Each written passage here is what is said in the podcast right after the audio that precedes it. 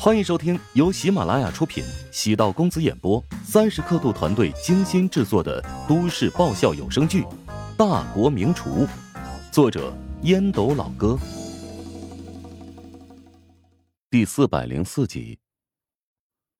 胡青青的大学专业是装修设计，阴差阳错，没有从事一线设计工作，变成了对接业务的商务人员。虽然年轻，但因为做事沉稳。深受老板重用。毕业不到两年，现在已经是商务部的二号人物。老板也给他更多的权利，让他招募商务二部，与原来的上司竞争对抗。不过，商务二部现在不到五人，人员跟商务一部的规模和资历还有较大的差距。胡青青将装修图纸发到乔治的邮箱。乔治将图纸仔细研究了一遍，他的性格便是如此，任何事情到了手中，都会想要将事情弄得清清楚楚、明明白白。研究图纸的过程会将装修设计的逻辑梳理清楚。胡青青在很多细节上还是花费了不少心思，在材料上的选择很讲究，大致能算出装修公司的利润，打完折扣。净利润大约也就五六万。乔治给胡青青迅速回复邮件，让他可以立即组织工人，并和厂家预定相关的装修材料。将装修的节点卡得这么紧，是为了保证食堂尽快开张。第一，和师大签署的合同会对开业的时间有限定，拖延一天导致师生用餐不便，需要给师大支付违约金。第二，提前一天营业，等于减少一天的租金，同时增加一天的盈利。每天二三十万的利润，可不是一笔小数目。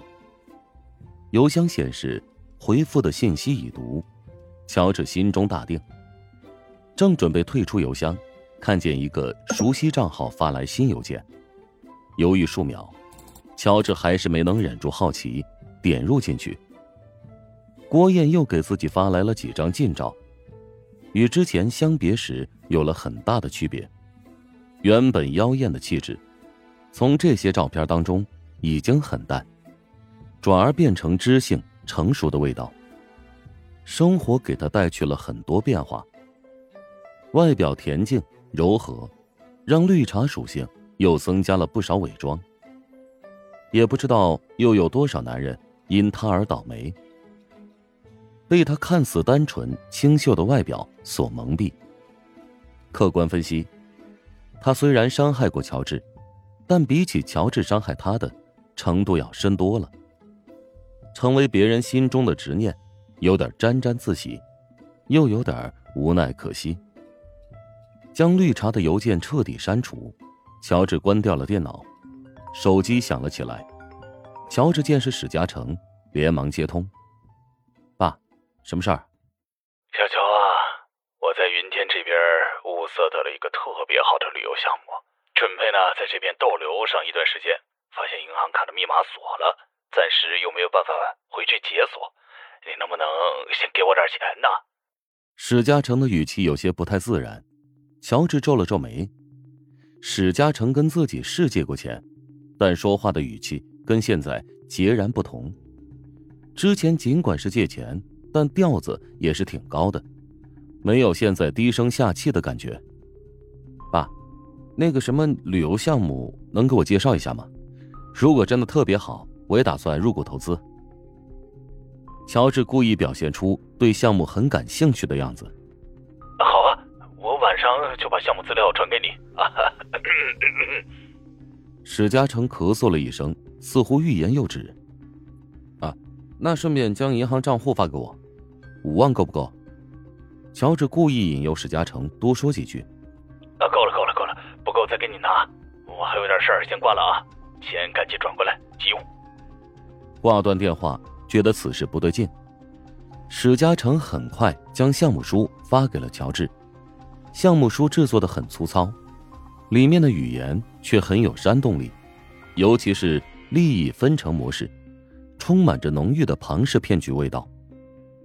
仔细浏览两遍，大致清楚什么情况。不出意外，老丈人又出问题了。担心史嘉诚遇到危险，先将五万转到账户上，再拨打史嘉诚的电话，发现是忙音。思前虑后，还是给陶如雪拨打电话。那个必须得告诉你一个不好的消息，你爸好像出了点问题。他能出什么问题啊？好像被传销团伙给控制住了。哦，这这是什么语气啊？那个传销团伙还真倒霉。陶如雪挂断了电话，乔治无语至极，有种皇上不急急死太监的感觉。乔治想了想，给陶如霜打了个电话。等听明始末，陶如霜皱眉道：“你确定没搞错？十有八九。吃点苦头也是一件好事。传销组织好像不谋财害命吧？啊，一般就是关着，不断的让亲人交赎金。一开始还好吃好喝的供应着，等身上没有价值了，就会让他吃很差的饭菜，逼迫他继续想办法跟亲戚索要钱财。是吗？如果真是遇到传销组织，也好让我爸接受一下生活的洗礼。我爸呀，最怕没自由了。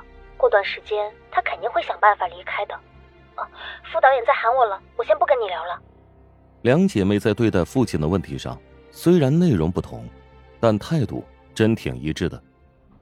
觉得史嘉诚就是欠收拾，不值得同情。替老丈人心疼好久，放弃给陶南方打电话的想法，因为。注定得不到支持，反而会被奚落。尽管陶如雪和陶如霜对此事好像不屑一顾，但乔治还是到片区派出所报了警。警察给乔治做了详细的笔录，问及什么时候能解决，警察也是无能为力。这种传销团伙聚集的地点很隐蔽，只是靠电话号码很难锁定具体的位置，而且还涉及到跨地区办案。必须要上报，有一系列的流程。乔治再试图给老丈人打电话，不再是忙音，而是关机状态。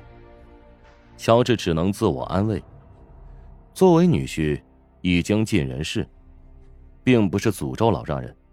若他真遇难了，至少怪不到自己的头上。